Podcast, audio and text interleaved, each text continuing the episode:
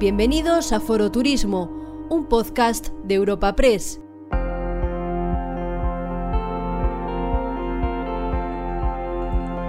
Te presentamos una nueva entrega de Foro Turismo, la tribuna informativa de referencia en el sector turístico organizada por Europa Press.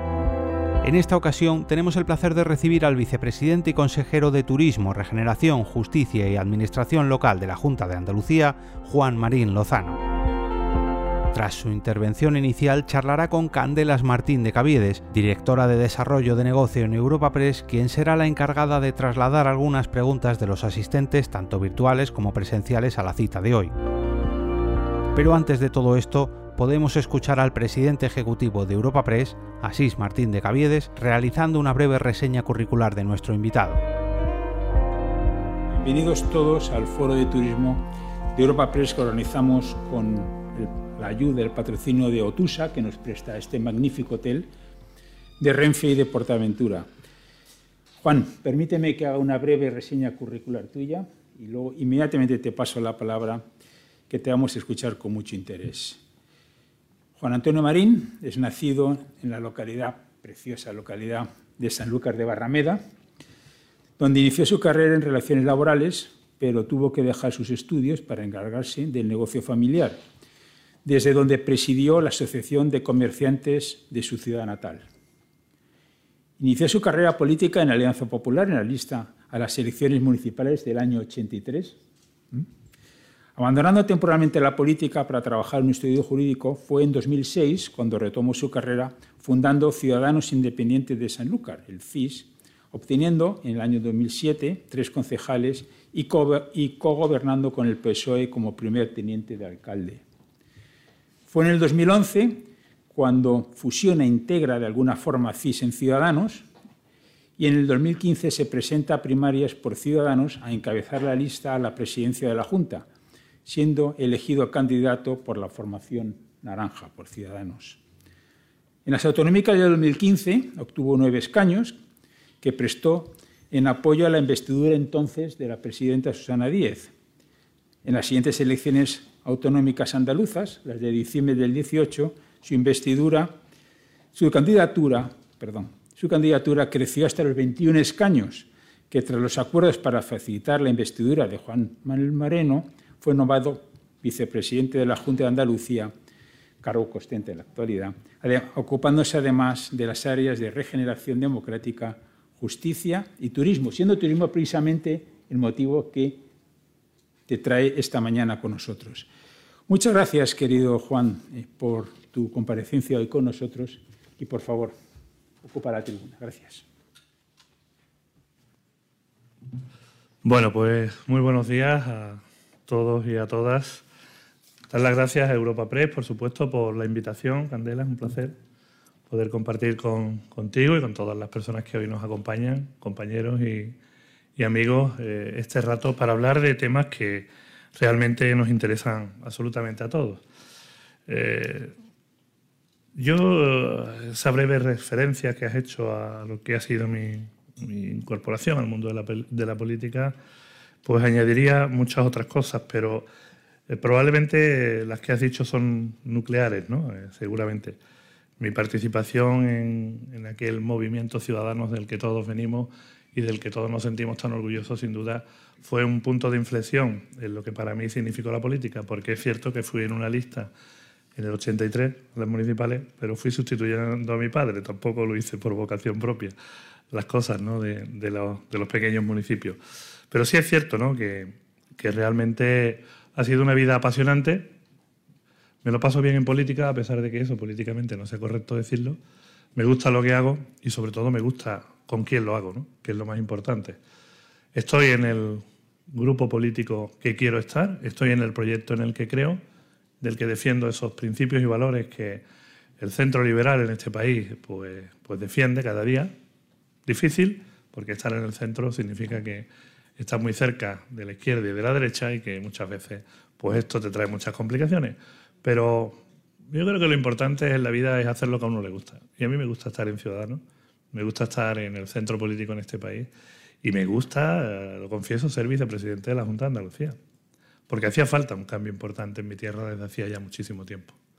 Así que, partiendo de esa base, como comprenderá, tremendamente agradecido de poder compartir este rato con vosotros y explicaros algunas cuestiones eh, relacionadas no solamente con el turismo, porque el turismo es algo transversal a todo lo que es eh, la vida hoy en nuestro país y en mi comunidad autónoma mucho más, con mucho más, eh, yo diría, con más, mucha más intensidad.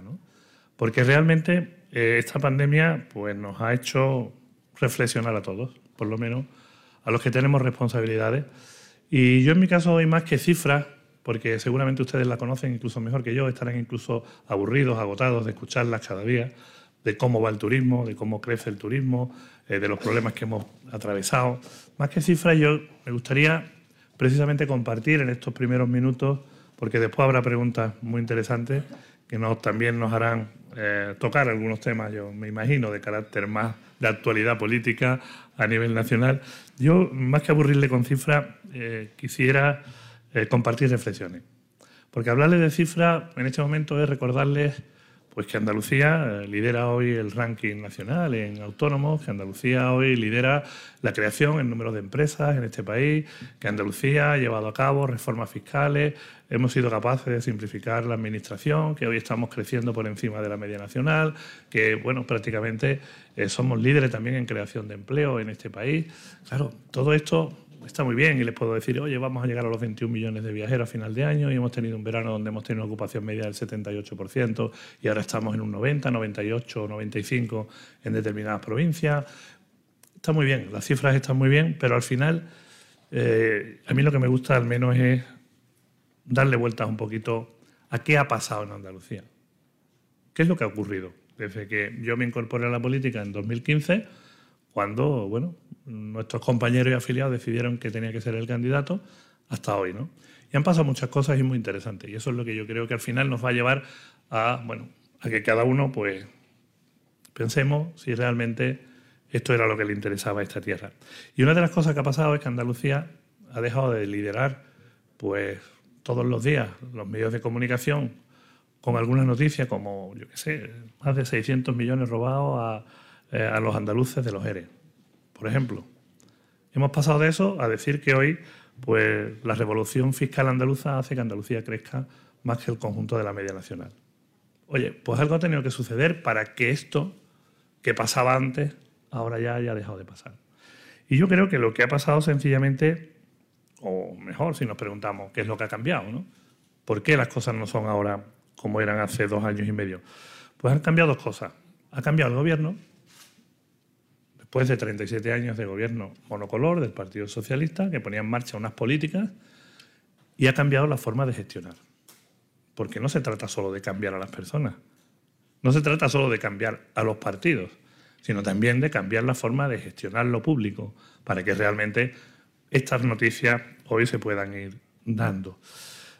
Hemos pasado, bueno, pues de unas políticas socialistas o socialcomunistas Partido Socialista gobernando con, Izquierda Unida, eh, con esos apoyos, pues a un gobierno de liberales y de conservadores. Yo sé que ahora está de moda eso de que los conservadores quieran ser liberales y quieran ser de centro, ¿vale? Y también que los socialistas quieran ser socialdemócratas, pero también quieran ser de centro y quieran ser liberales. Yo el don de la ubicuidad no la tengo. O estoy en la derecha, o estoy en la izquierda, o estoy en el centro. O soy liberal o no lo soy. Y lo que se han puesto en marcha en Andalucía son políticas liberales y políticas conservadoras, gracias a un acuerdo de gobierno, como ustedes saben, que sucedió el 2 de diciembre de 2018. Hace muy poquito, ¿eh? porque aunque a algunos le parezca una eternidad, sobre todo a los que se quedaron en el banquillo, ¿eh? la realidad es que han sido apenas 33 meses. 33 meses, lo repito. En 33 meses le hemos dado la vuelta como un calcetín, que diría algún gobernante socialista de la época, a Andalucía. Lo hemos hecho. ¿Y por qué? Pues sencillamente porque yo creo que realmente lo necesitábamos. Esa era la razón. Y los andaluces dijeron que querían un cambio. Y eso es lo que hemos puesto en marcha. Y esta, la, la clave del cambio, ¿dónde ha estado? Pues miren, ha estado en el diálogo ha estado en las reformas que nos comprometimos y que estamos ejecutando y también ha estado en la estabilidad. Pero una cosa no podemos separarla de otra. O sea, el hecho de que haya habido diálogo, antes lo tuve o lo tuvimos con el Partido Socialista, ¿eh? que algunos se le olvida, pero la señora Díaz fue presidenta de la Junta de Andalucía tres años y medio gracias a Ciudadanos, hasta que dejó de cumplir lo que había firmado, lógicamente. Quien firma con Ciudadanos tiene que aprender que tiene que cumplir lo que firma. Y si no, pues que no lo firme, sencillamente. Entonces, esta señora fue presidenta de la Junta de Andalucía durante tres años y medio a través del diálogo que mantuvimos desde mi formación política con ella. Después tuvimos que dialogar con el Partido Popular para explicarles que nosotros no entrábamos en un gobierno con Vox, que si quería que lo hicieran ellos, que si querían gobernar con ciudadanos, si Juan Manuel Moreno Morilla quería ser presidente y quería gobernar con ciudadanos, aquí estábamos. Pero que si quería gobernar con Vox, ahí estaban, nos podía haber elegido, igual que Susana Díaz podía haber elegido a Teresa Rodríguez y haber formado un gobierno nuevamente social comunista en nuestra comunidad autónoma. Pues bien, con el diálogo conseguimos hacer reformas. A través del diálogo pusimos encima de la mesa un paquete de reformas que son la clave de que hoy el sector turístico y que la economía andaluza va como, como va, como un cañón, afortunadamente. ¿no? Ya, quisiéramos, ya quisiéramos nosotros que, fuera así. Eh, siempre pues bien, esa reforma, ¿en qué la hemos basado? Buenos días. ¿En qué la hemos basado? Pues mira, reformas fiscales. La saben ustedes, hasta tres ya. Y fíjense si es importante que Andalucía ha pasado de ser competitivamente una comunidad autónoma que estaba en el ranking 16 en competitividad fiscal en este país a estar en el sexto lugar en dos años y medio. Sencillo. Solamente había que legislar había que cambiar normas. No hacían falta fondos Next Generation, fondos europeos, no había que inventarse ningún tipo de... No, no, no. Había que cambiar normas y hacerlo sin complejo. Nuestro modelo político es este. Hicimos lo que dijimos que íbamos a hacer. Y sucesiones, donaciones, actos jurídicos documentados, impuestos de transmisiones patrimoniales, tramo autonómico del IRPF, ahora la ley nueva de tasas y tributos, por cierto, eh, hemos cambiado tasas en pesetas. Imagínense, cómo estábamos. Teníamos una administración autonómica sin administrar. Estaba anquilosada en el pasado porque les iba bien. Y había que hacer reformas para adaptarse a los nuevos tiempos si queríamos sacar a Andalucía de donde estaba. Pero no solamente había que hacer reformas fiscales para hacer Andalucía una tierra más atractiva, también era necesario hacer reformas administrativas para simplificarle la vida a quien quiere invertir o crear empleo en un territorio como es Andalucía.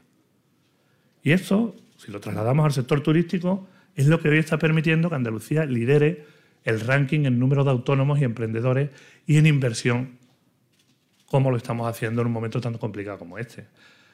Hemos adelantado, y lo siento, pero, pero ha sido así, a Cataluña el número de autónomos. ¿Por qué? Pues miren, porque seguimos manteniendo una tarifa plana para los jóvenes menores de 25 años y las mujeres en el ámbito rural de 30 euros. Y porque seguimos manteniendo una tarifa plana de 60 euros a todo el que emprende una actividad empresarial en Andalucía y lo hemos hecho hasta el 31 de diciembre de 2022. Cuando yo le pido al señor Sánchez estabilidad, seguridad, para que los ERE se prolonguen hasta finales de 2022, pues no se lo pido sencillamente porque quiero que haga un esfuerzo el gobierno de España y los demás no lo hagamos. Todos lo tenemos que hacer. Y eso está haciendo que en Andalucía se estén creando oportunidades que antes no tenían los empresarios y sobre todo los trabajadores. Y también otra cosa importante, hemos cambiado las políticas de subsidio por las de incentivos. O sea, ¿no creen ustedes que para un empresario que quiera montar un establecimiento hotelero o que quiera emprender en Andalucía, es mucho más motivador tener una presión fiscal baja, una administración que te simplifique las normas y que además es capaz de ponerte a tu disposición un project manager para que te ayude a no tener que estar llamando a todas las ventanillas de la comunidad autónoma andaluza para poner en marcha una inversión? Bueno, pues esto es lo que ha cambiado realmente. antes, algunos apostaban por la política del subsidio y nosotros por los incentivos. Y otra cuestión que se había quedado olvidada, claro, la corrupción llevó a que se olvidara, que fue la formación. La formación en Andalucía se paró en el año 2012 por los casos de corrupción que teníamos diariamente y que ustedes conocen perfectamente y que yo no voy a repetir y que ahora están todos judicializados y la justicia se encargará de decidir quién eh, sí y quién no tuvo la culpa.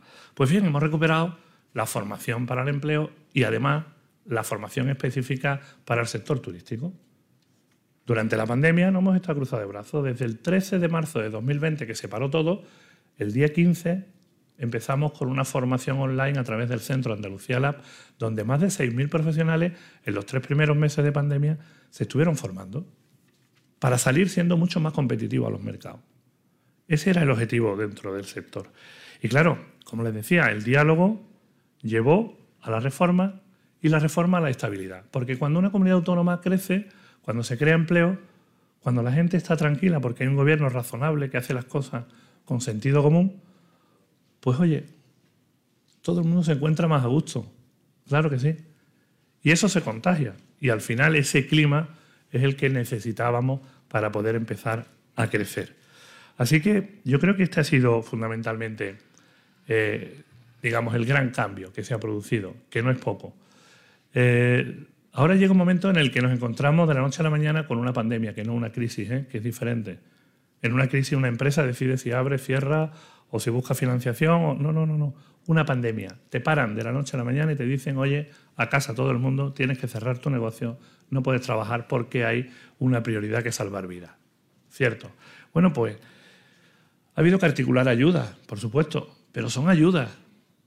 Las ayudas directas que desde las distintas administraciones, eh, comunidades autónomas se están implementando, porque desde el gobierno las únicas ayudas directas han sido los de eh, los, los ERTE.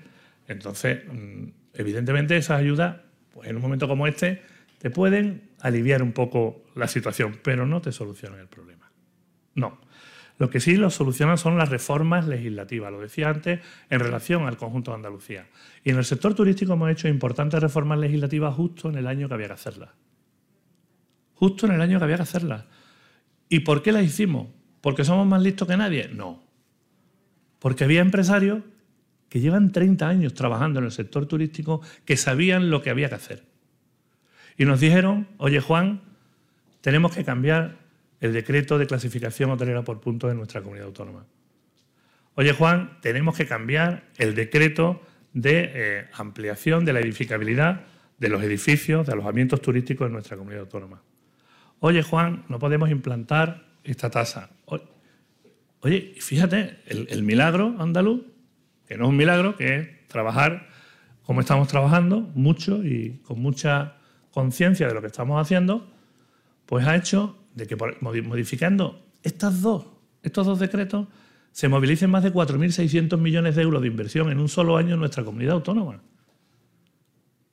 Más que los fondos Next Generation para toda España, 3.400 millones que ya saben ustedes cómo se van a distribuir. Y yo, seguramente habrá alguna pregunta, pero es una de las cuestiones que en este momento menos me agradan, ¿no? porque lógicamente no se entiende ¿no? si estas son las ayudas que el gobierno de España quiere poner en marcha. Por eso digo que era importante eh, hacer esa reforma, que al final pues, son las que han beneficiado más a, este sector.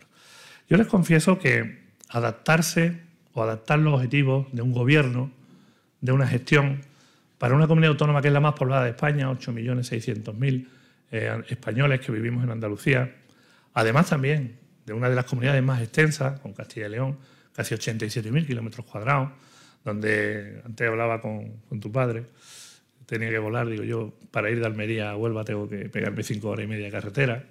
No tenemos las telecomunicaciones, las comunicaciones que necesitamos. Podemos hablar de los también de los presupuestos del Estado y de la inversión que, que plantea para Andalucía, pero eh, esto, esto es muy complicado. Y teníamos que adaptar toda esa hoja de ruta que nos habíamos marcado para una legislatura con las reformas que habíamos implementado, precisamente a un nuevo rol, que era el de gestionar una pandemia. Eso fue complicado, se lo confieso, tremendamente difícil, pero creo que lo hemos hecho. Y yo seguí defendiendo durante esa pandemia, antes y durante la pandemia, que el turismo es una industria, que el turismo es un sector estratégico y que en un momento de dificultad como este, un sector que genera en mi comunidad autónoma casi el 14% del Producto Interior Bruto, más de 430.000 empleos, 22.800 millones de euros de aportación a nuestro PIB y en el conjunto de España supera el 11% del PIB nacional, tenía que tener un tratamiento especial en un momento como el que estaba atravesando, porque la movilidad había parado las empresas. Esa era la situación.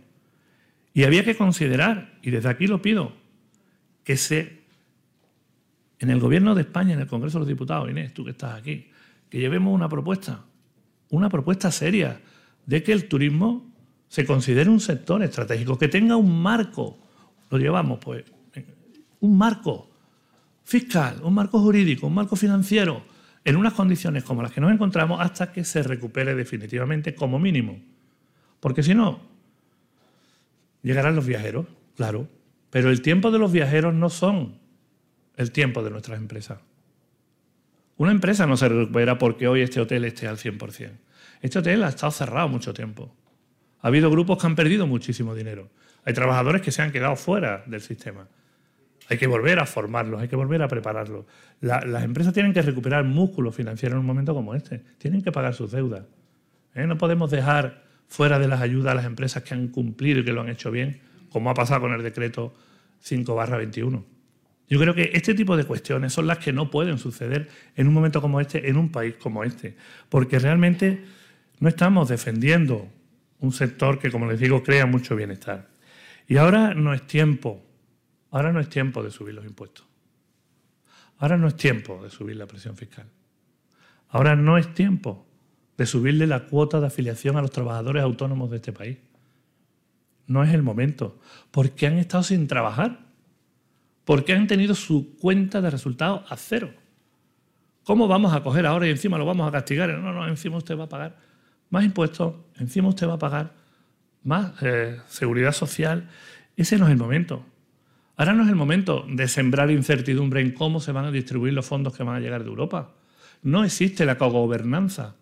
Soy el presidente de los fondos Next Generation de la Comunidad Autónoma Andaluza y no me he reunido ni una sola vez con el Gobierno de España para hablar de cómo se van a gestionar los fondos Next Generation. Ni una sola vez. Hemos participado en las conferencias y en las reuniones telemáticas intersectoriales, cierto interterritoriales, cierto. Pero no nos hemos sentado. Si hablásemos de, los fondos que ahora vienen para el sector turístico, esos 3.400 millones, anunciados 40 millones de veces, que al final Andalucía, para que se hagan una idea, le llegan 209 millones de euros, el 6% de todos los fondos, cuando aportamos más del 25% al sector turístico de este país. Y les digo que eso 209 millones nos van a llegar teóricamente en tres años y que el día 20 de noviembre nos van a decir los proyectos que nos, que nos, eh, nos aprueban de los, de, los destinos turísticos que vamos a tener que empezar a ejecutar antes del 31 de diciembre, ustedes no se lo creen. O sea, ¿cómo se empieza a gestionar en menos de un, un mes y diez días, en este caso 72,6 millones de euros, para los proyectos que han presentado los ayuntamientos, las mancomunidades, las diputaciones, de destinos turísticos para los fondos Next Generation. ¿Cómo? ¿Con qué criterio? ¿Y por qué no lo hacemos como hay que hacerlo? Nos sentamos todos en una mesa y vemos, oye, mira, estos son proyectos de interés, en este caso, de interés de cohesión territorial. Vamos a unir a, no sé, a Castilla-La Mancha, que está más cerca nuestra, eh, a Extremadura, eh, a Murcia, con Andalucía. Oye, ¿qué proyectos tenemos que poner en marcha para que realmente aquí creemos y generemos oportunidades? Que para eso vienen los fondos europeos, para crear las infraestructuras y para crear, en este caso, las condiciones para que en los próximos 10, 15, 20 años realmente el sector turístico o otros sectores, porque vienen fondos para muchos otros, como saben, pues pueda crecer y pueda generar oportunidades. Pues no, Aquí yo me los quedo, yo hago lo que me parece, tome usted, haga lo que usted crea y, además actúe, y José Ramos lo sabe perfectamente porque en Europa lo, están tratando, actúe usted como menos. Nosotros lo que vamos a hacer son las transferencias y después pedir las justificaciones. Esto es lo que vamos a hacer las comunidades autónomas. Esta es la realidad a día de hoy.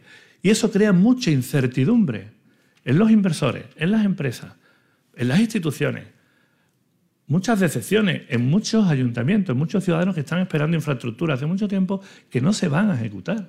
Ya me dirán ustedes a mí cómo de los más de 600 millones de euros que se han presentado en Andalucía vamos a ejecutar solamente 72.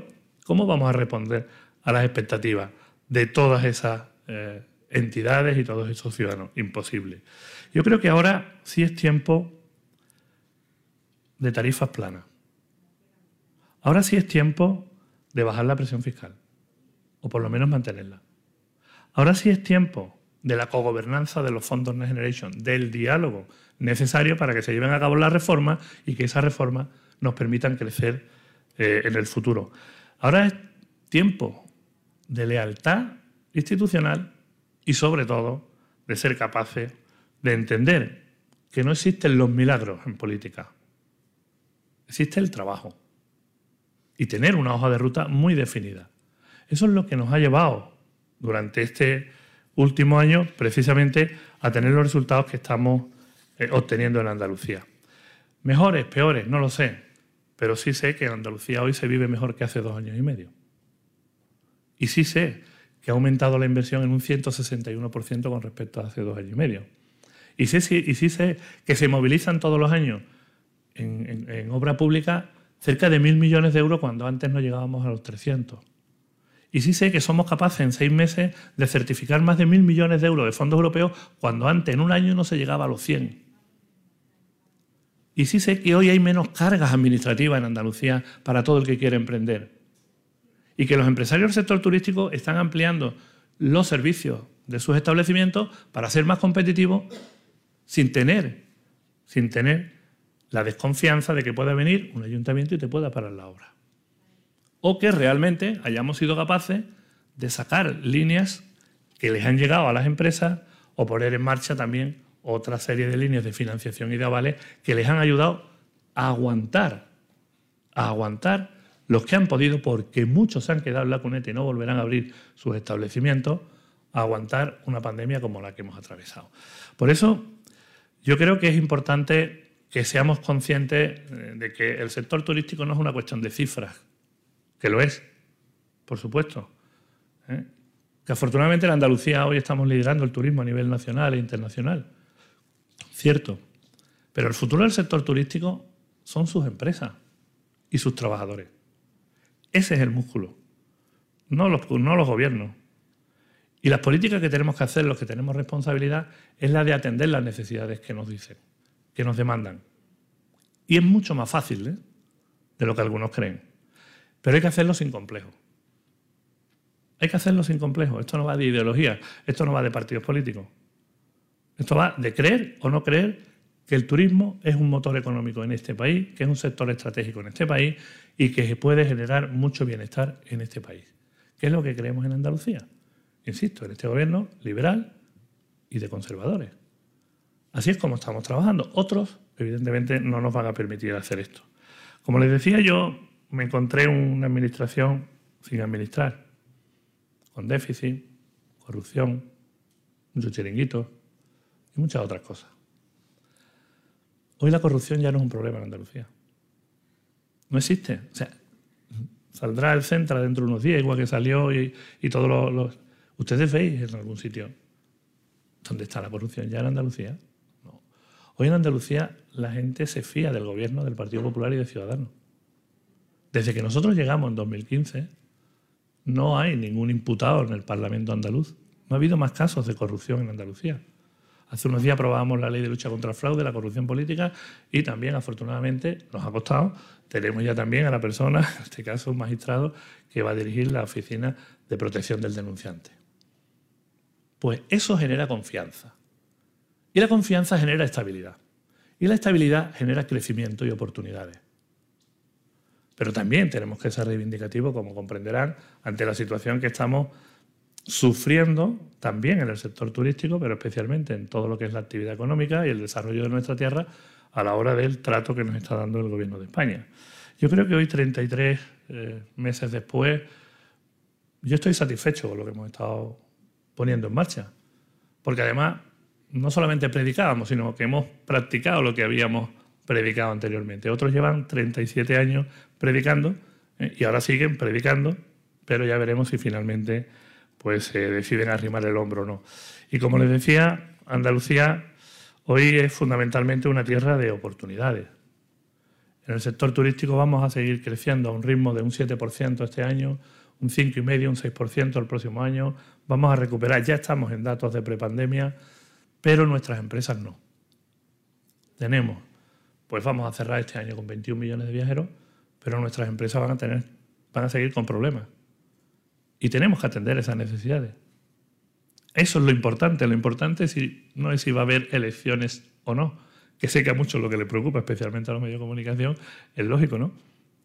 Es razonable que todo el mundo esté, oye, en Andalucía va a haber elecciones o no. Digo, por si hay alguna pregunta. No, no va a haber elecciones.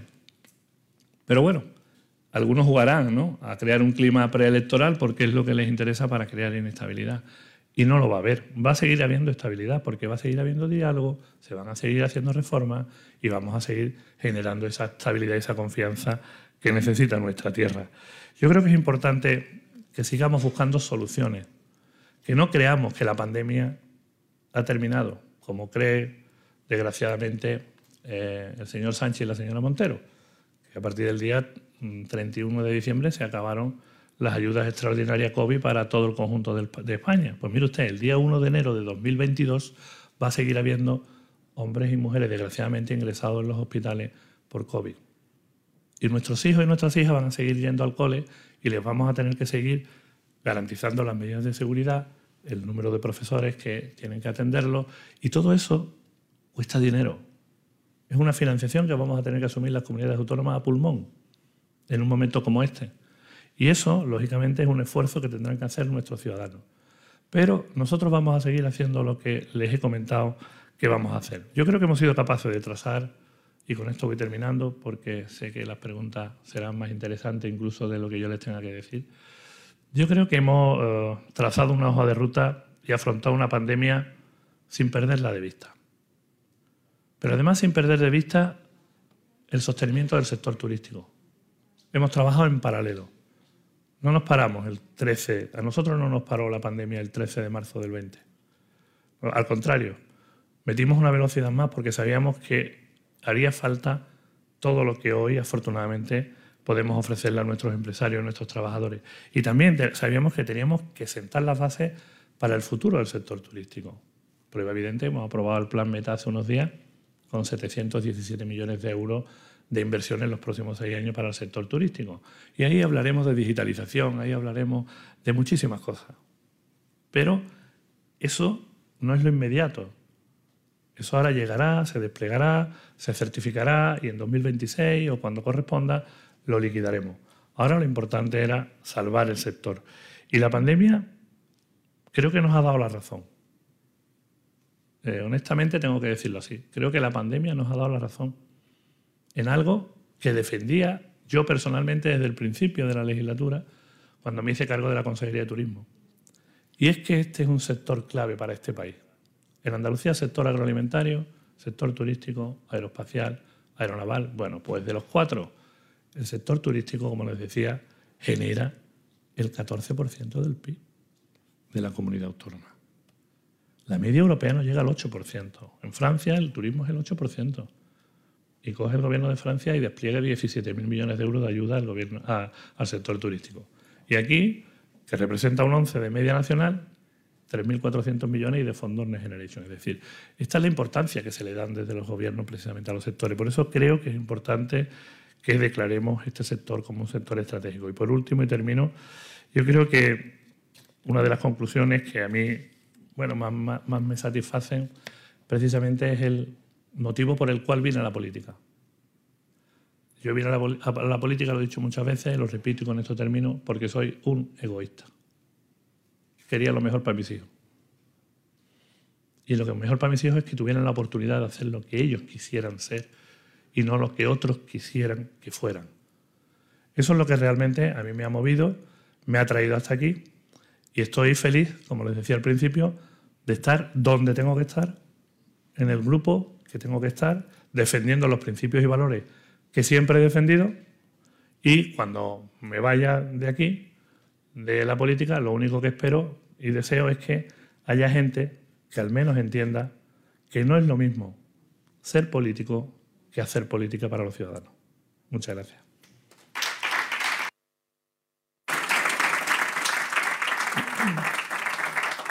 Pues muchas gracias, vicepresidente, consejero, por acompañarnos hoy.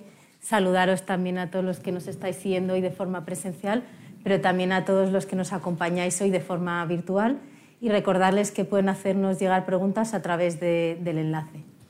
Bueno, consejero, ha hecho una buena descripción de cómo está el, sector, de su liderazgo, de cómo es clave, pero también del impacto que ha tenido la pandemia. Entonces, ¿qué previsiones tiene para el resto del año y, sobre todo, mejorará la salud del sector? Bueno, sí, evidentemente estamos en esa dirección, ¿no? Pero la receta que tenemos que hacer, porque es verdad que venimos de, de una pandemia, la receta tiene que ir en la línea de la reforma. Y yo creo que en materia legislativa queda mucho por legislar todavía para poder ayudar precisamente a este sector y al conjunto de la sociedad andaluza y en este caso también de, nuestro país. Y además el turismo eh, especialmente ha demostrado que es muy, mucho más sensible de lo que algunos pensaban. O sea, mm, algunos creían que el turismo estaba ahí porque tenía que estar. No, no, requiere de unas estructuras, requiere también de unas políticas. Yo sé que, por ejemplo, para el señor Garzón, pues el turismo es algo residual. Para mí no lo es. Para mí genera 450.000 empleos en mi, comunidad autónoma, una comunidad autónoma que llegó a tener el 31,6% de tasa de paro, que ahora estamos en un 21 y pico. Bueno, es mucho todavía, pero yo lo que quiero es bajar del 20 y después bajar del 15 y para eso generar oportunidades. Y yo no creo que el sector turístico sea algo residual. ¿Y vamos en la dirección correcta? Sí, vamos creciendo esta semana, la semana pasada, todos los datos que vamos viendo es de que el número de viajeros, eh, el, número de reservas en, vuelos, 3.700.000 eh, reservas más en vuelo hay de aquí a diciembre eh, que han ampliado las aerolíneas para Andalucía. Todo eso está muy bien y nos va a llevar a los 21 millones y medio. Es posible que alcancemos incluso los 22 millones de viajeros a finales de año. Pero, y que 2022 va a ser un año también de mucho crecimiento. Todo eso está muy bien, pero insisto, Hoy necesitamos un destino turístico que sea muy competitivo. Y para eso tenemos que tener una alta cualificación de nuestros trabajadores y también de nuestros empresarios. Y la formación es clave, es fundamental. ¿eh? Mejorar los destinos con estos planes de sostenibilidad, pues se hará en unos años, ¿eh? porque ahora vienen muchos proyectos, yo ya los he visto, he tenido la oportunidad de verlo esta semana pasada, y bueno, hay proyectos muy interesantes, pero ahora hay que sacarlos, las licitaciones, las adjudicaciones, las construcciones, la puesta en marcha, que eso genera un empleo indirecto, ¿cierto?, en el sector de la construcción. Y en tres, cuatro años, pues mejoraremos esos destinos. Y después vendrán el año que viene los fondos de cohesión territorial. ¿eh? Y esos fondos de cohesión territorial nos llevarán bueno, pues a intentar poner en marcha proyectos que unan distintas comunidades autónomas, distintas provincias, no dentro de la comunidad autónoma. Y después, finalmente, pues nos llegará pues, lo que quede de ese marco eh, a final de 2023 para bueno, completar un poco las acciones. Pero eso será en 2023. Pero el que cerró su empresa ayer o el que la abrió hoy, ¿qué le espera mañana? Eso es lo que me preocupa a mí. Y creo que la dirección correcta es la que he explicado. Reformas fiscales, reformas legislativas, ¿vale? modificaciones de decretos como las que hemos hecho el simplificarle la vida al que quiere crear empleo. El que viene a invertir, no es que le pongas una alfombra roja que le diga, oye, puedes hacer lo que te dé la gana, cumpliendo las normas que están establecidas, pero haciéndole la vida más fácil. Ahora vamos a sacar un nuevo decreto de, de simplificación administrativa. Ya hicimos uno, por cierto, recurrido por el Gobierno de España al Constitucional y que conseguimos ganarle. Pero claro, nos lo ha recurrido también el PSOE de Andaluz. Bueno, no importa, también se lo ganaremos. ¿eh? Pero vamos a insistir, igual que hemos hecho con las reformas fiscales, en tres ocasiones. En dos años y medio hemos hecho reformas fiscales en Andalucía y repito, hemos pasado del puesto 16 al 6. Somos la sexta comunidad autónoma de España más competitiva fiscalmente en este momento. Simplificar, reformar, legislar, para que ahora sea posible que realmente el sector vuelva a coger músculo eso es lo que estamos, lo que estamos haciendo. Y las previsiones, buenas, sí, pueden ser mejores, pero veamos realmente dónde tenemos que poner en este momento toda nuestra energía. Si no, va a ser muy complicado. Esto en cualquier momento, igual que ha pasado aquí, puede ocurrir en cualquier crisis, ¿no? Y hay que sentar una fase sólida en un momento como este. Tenemos que aprender algo de la pandemia. Algo tenemos que aprender. Y yo, al menos, esa ha sido alguna de las lecciones que me ha dado. ¿no? Ha hablado de competitividad, muy importante. En esta recuperación y en estos datos que menciona, ¿qué papel puede tener el turismo internacional? Prevé que se recupere, ha sido gran protagonista el turismo nacional, ¿Qué perspectiva tiene sobre el turismo internacional? Mire, el turismo internacional, eh, lógicamente, cuando se para la movilidad y con las restricciones que ha habido y la falta de unidad política en el conjunto de Europa, al menos yo lo he visto así. Yo tuve la oportunidad de participar en la, comisión, eh, me invitó mi compañero José Ramón y estuvimos también eh, en Bruselas hablando de esto. Yo he visto una falta de unidad mm, que no se debería de producir. Si todos estamos en, el mismo proyecto, ¿no? Eh, no podemos ir cada uno por nuestro lado. No puede, estar un país estableciendo unas normas, unos criterios y otros otros, porque al final a todos nos afecta, igual que dentro de un propio país. La situación sanitaria, lógicamente, en determinados momentos, eh, pues tiene que limitar en los territorios la movilidad, como ha pasado ahora. Pero yo he notado, o al menos en mi apreciación personal, una gran falta de unidad. ¿Por qué? Pues porque al final esto va de qué hay de lo mío y no qué hay de lo nuestro. Y yo defiendo lo contrario, yo defiendo qué hay de lo nuestro y después, si tengo suerte, pues qué hay de lo mío.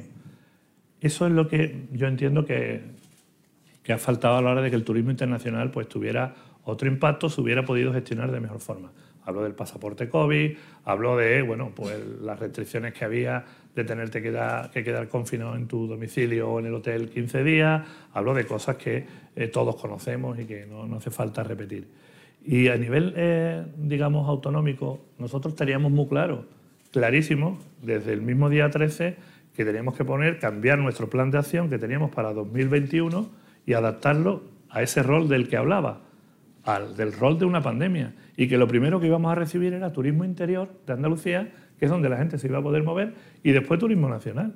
El 70% del turismo en Andalucía ya en 2019 era turismo nacional y un 30% de turismo internacional. ¿Ahora qué ocurre?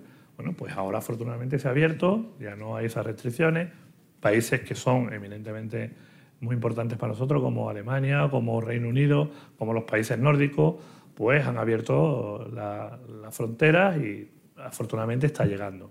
Vamos a tener un otoño, de hecho hemos superado los datos del, del verano, y vamos a tener un octubre, noviembre y diciembre, donde el turismo internacional pues está llegando de una forma muy masiva, me atrevería a decir yo, pero eh, bueno, eh, también es cierto que tiene un gasto medio mucho más elevado que el turismo nacional, que tiene unas estancias, unas pernoctaciones que tienen una media entre 7 y 9 días, cuando el turismo nacional son menos días, que nos ayuda a luchar contra la estacionalidad. Yo vengo anoche, eh, ayer estaba en Valderrama, eh, esa es los grandes acontecimientos deportivos, cuando nadie apostaba por ellos, nosotros apostamos.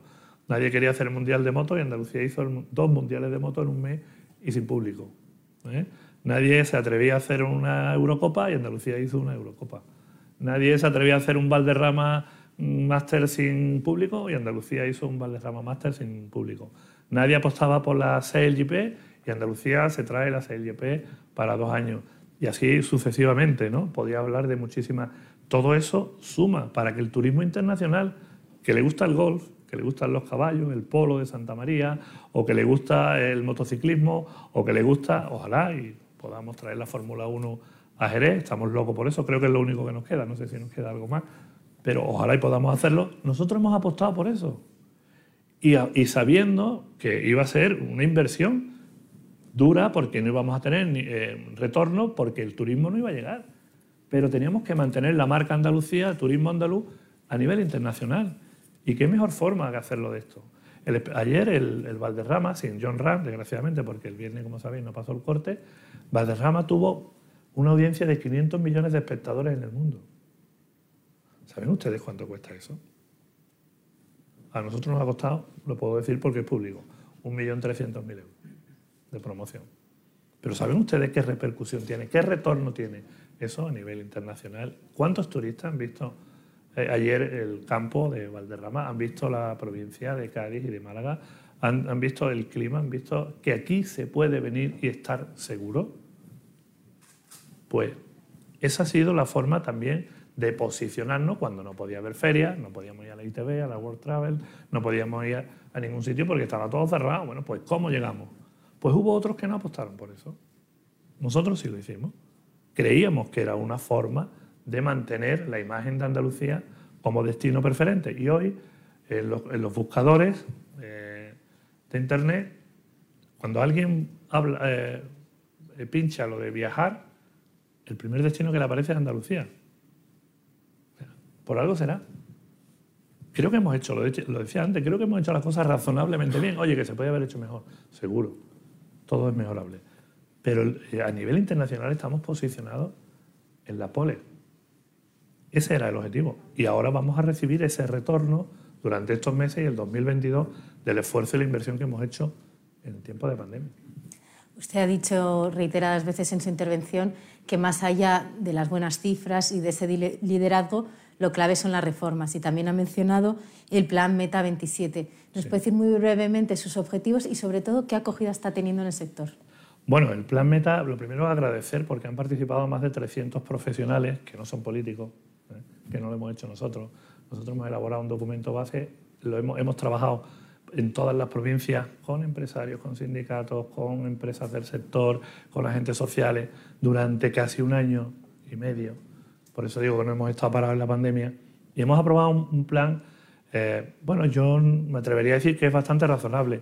No es eh, muy ambicioso, pero sí mm, tremendamente razonable en el momento en el que nos encontramos. Objetivos fundamentales, pues mire, básicamente, conseguir acabar con la desestacionalización, o en este caso, acabar con la estacionalidad del sector turístico a un ritmo de un 2% anual los próximos siete años.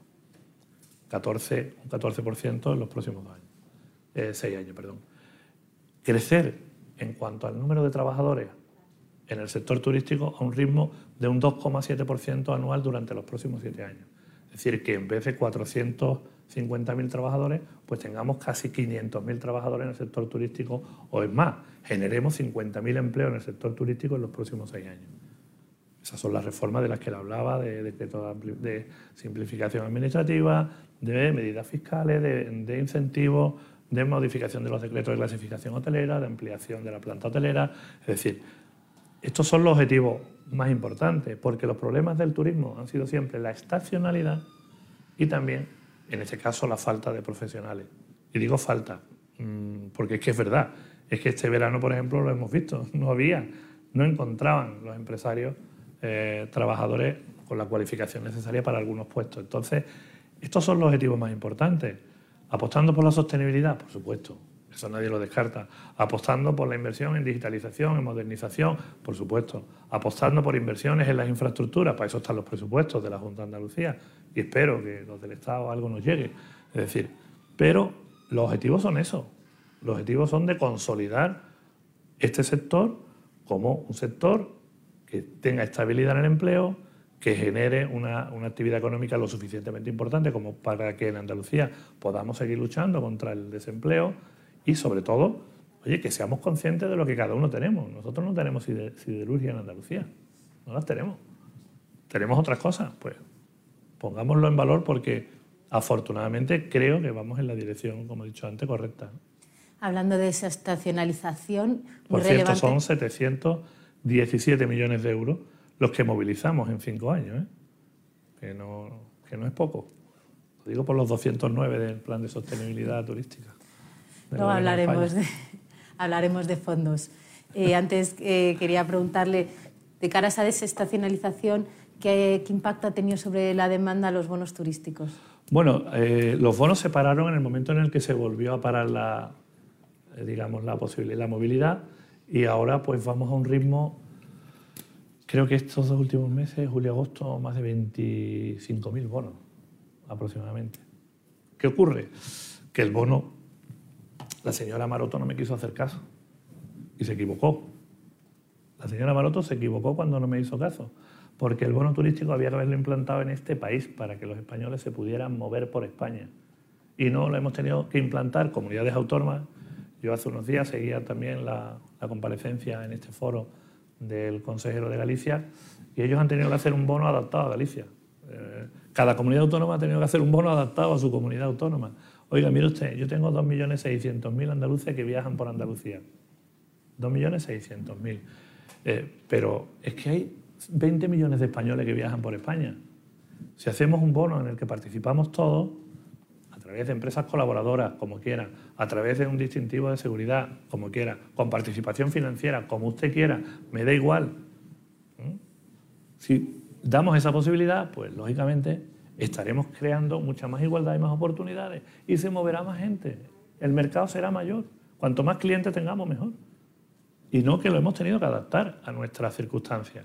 Y nosotros hemos hecho un bono que además es muy flexible porque lo hemos adaptado para jóvenes menores de 25 años, para mayores de 65, es decir, porque no había viajes del inserso, o sí, no lo sabíamos, pero podíamos cubrir una temporada del año donde las personas mayores de 65 años pudieran viajar con un 50% de bonificación. Pues mire usted, o los jóvenes que no tienen mucha pasta y menos si no han podido trabajar durante la pandemia, pues que pudieran hacerlo también con un 50% de bonificación. Pues claro que sí. Es decir, ¿están funcionando? ¿Son una herramienta válida? Sí, pero ¿hasta cuándo? Yo creo que esa es la pregunta. Yo creo que hasta que se recupere el sector. En hasta ese momento. Hasta ese momento, en esa desestacionalización y en ese movimiento, ese flujo de viajeros que hay a nivel nacional que acaba usted de mencionar, ¿qué papel puede tener el turismo más interior, el turismo más rural en, Andalucía, si se está haciendo algo para impulsarlo? Bueno, el turismo interior, esta semana es la Feria de Turismo Interior de Jaén, precisamente. Les invito, si quieren ir por allí, que es una maravilla Jaén, no solamente para el aceite, sino su patrimonio, su cultura, su historia es, es, para, es para quedarse allí una temporada y conocerla. El turismo interior se consolidó el verano pasado. La pandemia, una de las oportunidades que ha dado precisamente ha sido esa. ¿Por qué? Porque hemos, descubierto otra forma de viajar. Hoy el viajero busca experiencia. Y si vas a los lugares y encuentras algo completamente distinto, algo novedoso, al final eso te engancha. Y el año pasado ya se consolidó como realmente eh, una oportunidad con una pandemia donde la gente buscaba pues, espacios al aire libre, donde buscaba naturaleza, donde, bueno, seguridad, ¿no? que es lo que realmente todos queríamos en ese momento. Y eso ayudó a que se consolidaran los meses de julio y agosto. Hay datos muy, muy, muy interesantes. O sea, la provincia de Jaén, en el mes de agosto del año pasado, que evidentemente ir a Jaén o ir a Córdoba o ir a Sevilla en julio y en agosto no es lo habitual. Hay otros destinos de sol y playa que ustedes conocen mejor que yo. La temporada buena en esos lugares ahora, octubre, noviembre, que si la berrea, que si no sé qué, que si... es una maravilla perderte en una casa de esta rural y con la familia. Bueno, pues en agosto del año pasado, Cádiz y Jaén fueron las provincias con mejores datos turísticos de toda España. Es decir, una de turismo interior y otra de sol y playa. Bueno, Cádiz este año ha vuelto a hacerlo porque Cádiz es lo mejor del mundo, lo sabéis porque yo soy allí. Pero, pero independientemente de eso, hubo un antes y un después, ¿no? después de, agosto del año pasado. Y ha seguido creciendo hasta tal punto que este verano ha vuelto a repetir datos, incluso ha crecido hasta un 78% de ocupación media los meses de julio y agosto el turismo interior en Andalucía. Y ahora es la temporada buena. Ahora sí es difícil encontrar una casa rural de aquí a diciembre, hay que hacerlo con mucho tiempo. Y, es eso, ¿no? es el buscar esas experiencias que antes bueno, pues pasaban desapercibidas, o que te hablaban de ellas, o que alguna vez había ido a algún rincón de estos y, te había parecido bien. Y ahí es donde precisamente eh, más estamos haciendo hincapié desde la Junta y desde la Consejería que yo, eh, que yo dirijo de turismo en lo que tiene que ver con el desarrollo y la implantación de empresas. Porque el problema es ir a los lugares y no encontrarte el servicio. Y para eso tiene que haber empresa. Por eso la tarifa plana nos ha ayudado tanto durante todo el año pasado y el anterior a que se consoliden muchas pequeñas empresas eh, de turismo al aire libre, de rutas, de, alojamientos, de guías, eh, en fin, todo este tipo de servicios en esos pequeños municipios que también nos ayuda a luchar contra la despoblación, que es otra forma de hacerlo importante, generar ahí oportunidades, como estamos haciendo, y afortunadamente, como te decía, ahora mismo está, bueno, yo creo que este, este otoño va a ser espectacular. Ya estamos viendo los datos de reserva y, la verdad es que, va a ir muy bien. Esperemos que continúe así. Nos faltan algunas cosas, ¿eh? también tengo que confesarlo, porque hay un problema grave eh, en alguna la cobertura del 5G, la cobertura de, las redes no es la que debería de ser. Ahí estamos en... Afortunadamente la colaboración público-privada funciona bien en Andalucía y con Telefónica y otras compañías pues estamos trabajando en la Sierra Norte de Sevilla, en Sierra Morena y en otros con inversiones importantes para poder establecer allí al menos una conexión que tanto a los, a los trabajadores, a los empresarios, le permitan tener un buen servicio, como a los usuarios, porque el cliente llega y si va con el niño, el niño quiere seguir utilizando el móvil. y el padre también, ¿no? O el portátil. Y después está incrementándose mucho ahora eh, también un turismo que es un turismo eh, que viene a trabajar. Como ahora podemos, esto de, que podemos trabajar desde cualquier rincón del mundo, el teletrabajo pues se ha implantado, pues hay mucha gente que se está yendo tres meses o seis meses, alquila una casa y está allí viviendo de maravilla, trabajando desde allí y disfrutando eh, pues prácticamente de unas vacaciones. ¿no? Qué importantes son las infraestructuras, lo ha mencionado usted varias veces en, su intervención. Tenemos una pregunta de, que nos viene del público eh, y habla sobre la accesibilidad. En concreto, nos pregunta Cristóbal Martínez Fernández de la ONCE, nos pregunta, dice, invertir en accesibilidad universal en el sector eh, turístico es fundamental. Y pregunta qué se está haciendo desde su gobierno, sobre todo para, para suplir el déficit del que él dice que partimos. Bueno, en primer lugar, antes he mencionado el decreto de ampliación de la edificabilidad de los alojamientos turísticos en Andalucía. Por ejemplo, teníamos muchos establecimientos que tenían esa dificultad. Para poder hacer unos edificios más accesibles, pues tenían que reducir habitaciones, porque la ley no les permitía hacer otra cosa. O para hacer unos pasillos más amplios, ¿eh? o para hacer determinadas inversiones, pues sencillamente tenían que renunciar a tener eh, más, más posibilidad de alojamiento. ¿no? Ahí hicimos eh, el decreto, precisamente uno de los motivos también fue esta demanda que nos decían los empresarios.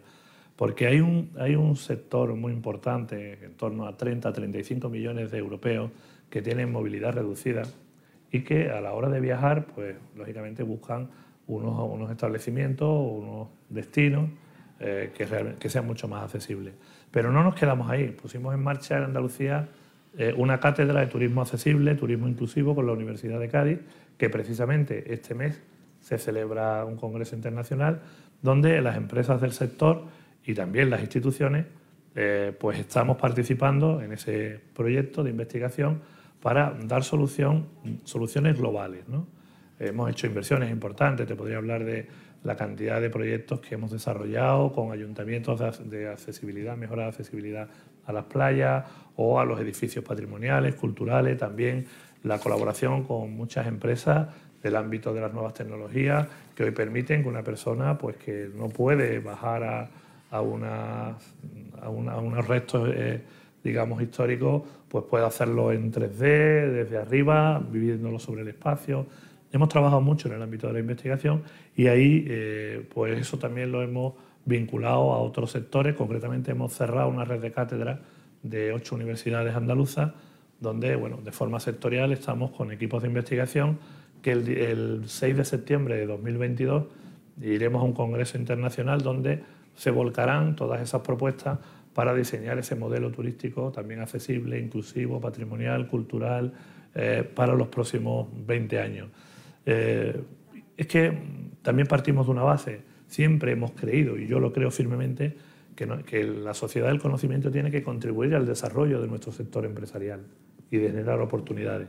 Y eso afortunadamente pues, lo estamos haciendo con esta red de cátedras, donde se han sumado también bueno, pues, países como Portugal, como Brasil, la Universidad de, de Sao Paulo, la de Montevideo, en Uruguay, también la de, la de Chile y la de Buenos Aires. Es decir, estamos ahí con un trabajo que empezó como una aventura de Magallanes y Elcano, eh, conmemorando el 500 aniversario, y que se ha transformado en un proyecto de investigación en torno al mundo del sector turístico que nos va a dar muchas claves de por dónde irá el futuro.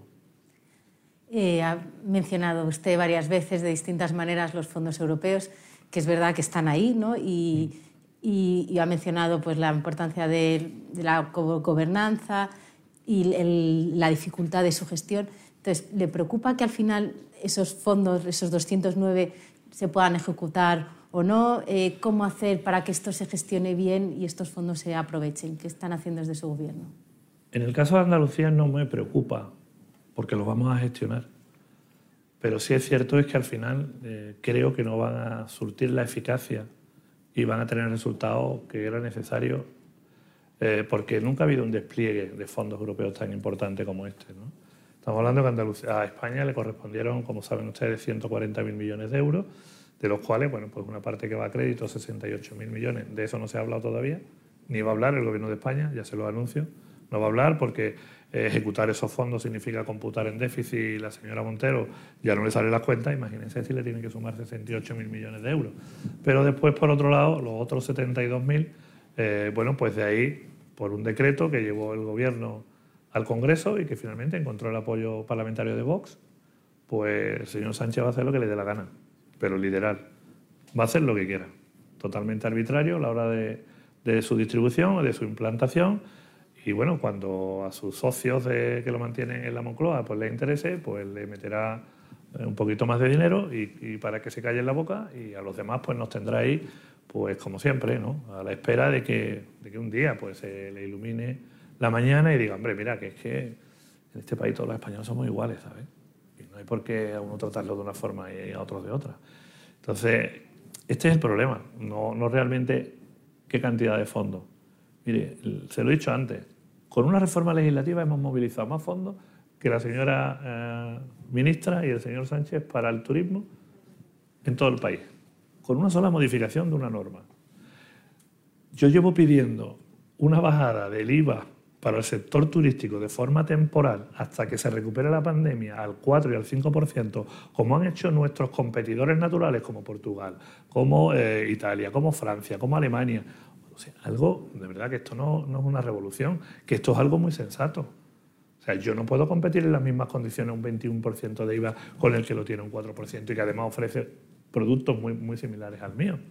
Bueno, pues con esas simples reformas, que eso es temporal, que eso lo llevan al Parlamento, al Congreso, yo creo que no va a ni un solo partido, ninguno, ¿eh? Ahí no estaría solamente Sánchez con Bildu, con PNV o con Esquerra, no, no, no, ahí los tendría a todo por unanimidad, se lo aprobarían mañana. Bueno, a lo mejor podemos no. A lo mejor eso podemos de bajar los impuestos, todavía le da calambre el botón del, sí. Pero si esto fuera así, porque el despliegue de fondos europeos, como le decía, o sea, es que yo eso de que somos maltratados, a lo mejor suena ya un poco, eh, ¿sabes? Que estos días están aquí siempre quejándose con lo mismo. No. Pero es que no se puede hacer un país así. O sea, hay, comunidades autónomas, Extremadura, si yo fuera extremeño, estaría en la calle, vamos, todos los días. Se lo aseguro. el maltrato en, telecomunicaciones, en comunicaciones, eh, en, inversiones, el nivel de desconvergencia que hay todavía entre muchas comunidades autónomas en este país tiene que servir a la hora de la aplicación de esos fondos. No se pueden poner siempre los huevos en la misma cesta. Y yo no quiero que a nadie le quiten nada. Sencillamente que pongamos en marcha, de una vez por todas, si se atreve este gobierno, un plan de reforma de la ley de financiación de las comunidades autónomas, que para mí es más importante que el despliegue de fondos Next Generation. Y además también, si son capaces, esa reforma de armonización fiscal que se pretende, pues vamos a sentarnos a hablar. ¿Van a ser capaces de quitarle los privilegios a uno para que todos seamos iguales fiscalmente a la hora de contribuir al sostenimiento del estado de bienestar en este país? No. O sea, yo creo que hay cosas muy importantes encima de la mesa y los fondos van a ayudar, sí, repito, claro que van a ayudar. Oye, que si me mandas un euro yo lo quiero, ¿eh? Pero están creando mucha incertidumbre, mucha desconfianza. A mí me han venido empresarios que me han dicho, oye, mira Juan, que tengo este proyecto de hidrógeno, que no sé cuánto, que para arriba, que para abajo. ¿Qué quiere que haga yo? Si te vas a tener que poner de acuerdo con las grandes empresas y con los gobiernos para que os distribuyáis los puntos D. O sea, porque nosotros no vamos a gestionar esos recursos. Es falso. Eso es mentira. Yo ahora tengo que valorar 77 proyectos que se me han presentado, como os he dicho antes, por valor de más de 600 millones de euros. Una valoración técnica. Pero también tengo que ver una implantación en el territorio unos equilibrios. Y tengo que saber si realmente ese proyecto va a generar ahí una sinergia que realmente permita generar empleo, riqueza y que cree estabilidad para que mucha gente se pueda quedar ahí. Y otros que probablemente sean proyectos maravillosos, que sí, que son edificios muy bonitos, pero que, que no van a contribuir al desarrollo económico del territorio. Entonces, los criterios no pueden ser arbitrarios. Los criterios tienen que tener un fundamento y eso en la, distribución de los fondos eh, europeos no la va a tener. Hace poco veíamos lo del aeropuerto del Prat. Ayer Inés estaba conmigo el sábado en Jerez. Llevamos esperando la ampliación de la pista del aeropuerto de Jerez 30 años. Dice usted, no es un capricho, es que la provincia de Cádiz, la provincia de Cádiz, necesita recibir vuelos internacionales de unos aeronaves que son muy grandes y que no hay pista para que puedan aterrizar, que le estoy hablando de 15, 20 millones de euros de inversión, que no le estoy hablando de 1.700 millones de euros, y le está dando usted trabajo a cerca de 100.000 gaditanos. Eso es sentido común. Esto no es, esto no es hablar de... Por eso le decía que una cosa es ser político, otra es hacer política y otra es gestionar los recursos públicos. Yo no comparto esta forma de hacerlo. Y menos sin ningún consenso, sin ningún diálogo. ¿eh? Yo ahí sí que ya no lo, entiendo. Solamente lo entiendo por lo que también he comentado antes. Aquí va de mantener el sillón de la Moncloa como sea. Vicepresidente, consejero, estamos acercándonos al final del encuentro y le quería hacer preguntas más de corte político, que ya veo que hemos entrado de forma natural. este maltrato que comenta y ha hablado que es a nivel de financiación y que también ha mencionado desde su gobierno que lo está en, los presupuestos, que penalizan o castigan también a Andalucía. ¿Qué, ¿Qué, pueden hacer o qué están haciendo desde su gobierno para corregir esta situación de que mencionan? Nosotros estamos haciendo nuestros presupuestos. Unos presupuestos expansivos, difíciles en esta, en esta coyuntura, porque lógicamente estamos en el último año de, legislatura, no habrá elecciones hasta noviembre de 2022, ¿eh? por si alguno tiene alguna duda porque Andalucía le va bien con este gobierno del cambio, con la reforma que estamos implantando, y porque además, bueno, pues vamos a tener que desplegar muchos recursos durante todo el próximo año, que no vamos a cometer la estupidez de parar a Andalucía en un momento de crecimiento solo porque a Juanma Moreno o a mí me interese para conseguir dos, cinco o diez escaños más. No, esto no va de eso. Esto va de que le vaya bien a Andalucía. ¿no? Entonces, nosotros estamos elaborando unos presupuestos que van a superar los 43.000 millones de euros son, más de 3.000 millones de euros que los que actualmente tenemos aprobados. Y un presupuesto que también hay que decirlo porque es verdad, todos los que estamos en política sabemos cómo esto funciona. Un presupuesto que va a tener una ejecución de 8, 7, 8 meses. Porque después cuando se convocan elecciones 54 días antes de que se celebren, pues ahí entran funciones el gobierno, hay unas limitaciones y no se pueden llevar a cabo pues todas las inversiones o todas las actuaciones que realmente son necesarias. Entonces, ese presupuesto, ¿qué persigue? Garantizar el estado de bienestar. Vamos a incrementar, hemos llegado al 7,37% de nuestro PIB destinados a la sanidad pública, al 5,32 me parece, si no recuerdo mal, de nuestro PIB destinado a la educación, porque para nosotros, para, este proyecto al que yo pertenezco, la educación es la herramienta que puede mover el mundo y puede transformarlo. Y ahí hemos incrementado muchísimo nuestras inversiones. También hemos, hemos, sumado más de 1.700 millones de euros más a las políticas sociales en un momento de pandemia como este, a políticas que vayan dirigidas a crear oportunidades y ayudar a las personas que también lo necesitan. Vamos a movilizar más recursos, más de 1.000 millones de euros en obra pública en el año 2022.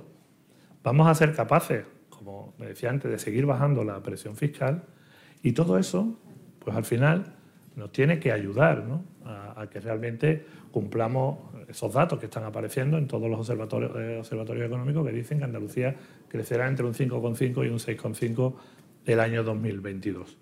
Eso es lo que podemos hacer. ¿Y al Gobierno de España qué le pedimos? Lealtad. Lealtad y diálogo. por favor, si usted va a hacer inversiones en Andalucía, por lo menos pregúnteme. No vaya a hacerle la obra al alcalde, a la ciudad, a la provincia o a la diputación que es de su signo político. No vaya a comprar votos con los presupuestos generales del Estado, Andalucía, porque al final la gente está cansada. Yo antes citaba, Mari Carmen me decía que sí porque ella es de Jerez, 30 años anunciando el apeadero este de, por favor, 30 años anunciando un apeadero. ¿Quién se va a creer este año que los presupuestos del Estado vayan a un apeadero? Yo puse la Ciudad de la Justicia de Sevilla el año pasado y este año va a la Ciudad de la Justicia de Sevilla. El año que viene, si digo que voy a hacer la de Cádiz, seguramente el Kichi pensará que, oye, este tío es capaz de hacérmela. La credibilidad es clave. Yo sé que los presupuestos son previsiones. ¿eh? Y es cierto que los presupuestos del Estado vuelven a maltratar a Andalucía. Esto es una realidad. porque debería de perseguir, como decía antes, la convergencia de todas las comunidades autónomas. Y a mí no me importa que a Cataluña le dé más que a Andalucía. Lo que sí quiero es que Andalucía le dé lo que Andalucía necesita, igual que Extremadura querrá que le dé lo que ellos necesitan en su participación de los tributos del Estado. Esa es la situación, con un, con un grave eh, problema, y es que, en gran medida, esto por supuesto, el presupuesto del Estado no se lo cree ni la señora Montero, y yo la conozco tela, ¿eh? que yo he negociado con ella cuatro presupuestos. Creo que soy el único que ha sacado con ella tres presupuestos, igual que ahora también lo he negociado con el Partido Popular. ¿no? Pero eh, va a tener que prácticamente equilibrar los presupuestos con fondos europeos, porque los presupuestos se hacen con la liquidación, en este caso, del año 2020, que hubo una caída de ingresos en las arcas del, Estado brutal. Al final no habrá autofinanciada, habrá fondos europeos, con lo cual las políticas no las va a marcar Sánchez, van a venir marcadas de Europa. Y las políticas que podemos hacer desde las comunidades autónomas o desde el Gobierno de España se van a quedar muy limitadas. Por eso la bolsa de reparto es menor. Por eso todavía los que lo mantienen ahí se van a llevar mucho más que los que no somos de su eh, signo político. Y esto es lamentable. Esto es lo que sí lamento de verdad porque no me parece justo en un momento como este. Y ya para terminar, habla de estos presupuestos. ¿Confía entonces en su aprobación y en tal caso, de no serlo, no habría adelanto? ¿o cómo? Adelanto no va a haber. Aquí adelanto no va a haber. Aquí las encuestas alguno puede adelantar alguno, pero adelanto electoral no. Pero eh, si confío en que van a salir los presupuestos. Yo dije, intenté marcar un poco, eh, digamos, esta negociación al principio, y algunos me criticaron por ello, que no era una mala opción prorrogar los presupuestos de 2021. No la era. Y sigo pensando que no lo es. ¿eh? Otra cuestión es que como gobierno estemos obligados a llevar unos presupuestos y a intentar sacar esos presupuestos adelante en un momento como este. Y eso es lo que vamos a hacer. Pero lo decía porque, por mi desconfianza, porque conozco muy bien al Partido Socialista de Andalucía, como ustedes comprenderán. Conozco perfectamente, perfectísimamente a la izquierda andaluza y también a la extrema derecha andaluza. Y conozco también a la derecha andaluza, porque estoy gestionando y negociando con ellos. ¿no? Entonces, con esa experiencia en, estos años, pues veía muy complicado que pudiera salir. Pero sí le confieso una cosa, creo, creo que hay una posibilidad remota, pero existe, de que el Partido Socialista se pueda abstener en los presupuestos. ¿Por qué? Porque tiene que ganar tiempo, no le va muy bien ni los sondeos, ni las encuestas, ni su situación interna, eh, como estamos viendo en los congresos que se están celebrando en todas las provincias de Andalucía. Y no se puede arriesgar a que haya eh, pues alguna excusa, algún motivo para que pueda haber un adelanto electoral. En la parte contraria, en la que hasta ahora ha sido, digamos, el, grupo parlamentario que de forma eh, puntual ha, apoyado al gobierno con los presupuestos, con algunos decretos, bueno, esta semana también ha apoyado Vox la nueva reforma fiscal, eh, si apoyará o no los presupuestos, pues creo que no. Creo que no van a hacer todo lo posible. A ellos sí les, interesa muchísimo un adelanto electoral y van a seguir creando este clima de que no, de que sí. Eh, pero creo que hay una posibilidad de que finalmente puedan salir adelante y nosotros ya, lo, ya tenemos la envolvente, ya lo tenemos preparado, irá a Consejo de Gobierno probablemente la semana próxima, no, mañana, que hay Consejo, sino la siguiente y después lo volcaremos en el Parlamento para que los grupos parlamentarios pues, planteen si hay enmienda a la totalidad o no y ya veremos un poco ahí cómo cada uno se posiciona. Pero lo importante, lo importante es que realmente esos presupuestos sean unos presupuestos del gobierno. Y en este caso del gobierno del cambio que formamos Partido Popular y Ciudadanos. No vamos a hacer los presupuestos condicionados ni del PSOE ni, ni de Vox, haremos los nuestros. Eso es lo que queremos y si no es así, pues habrá prórroga. Pues bueno, muchísimas gracias, vicepresidente, consejero. Ha sido un verdadero placer conversar con usted y bueno, a todos los que nos habéis acompañado hoy, muchas gracias también virtualmente y hasta la próxima. Gracias. Despedimos esta entrega de Foro Turismo invitándote a descubrir el resto de episodios de este podcast, así como los distintos programas de nuestra red a través de Europa Press barra podcast. Recuerda que puedes encontrar todos ellos en las principales plataformas de podcasting.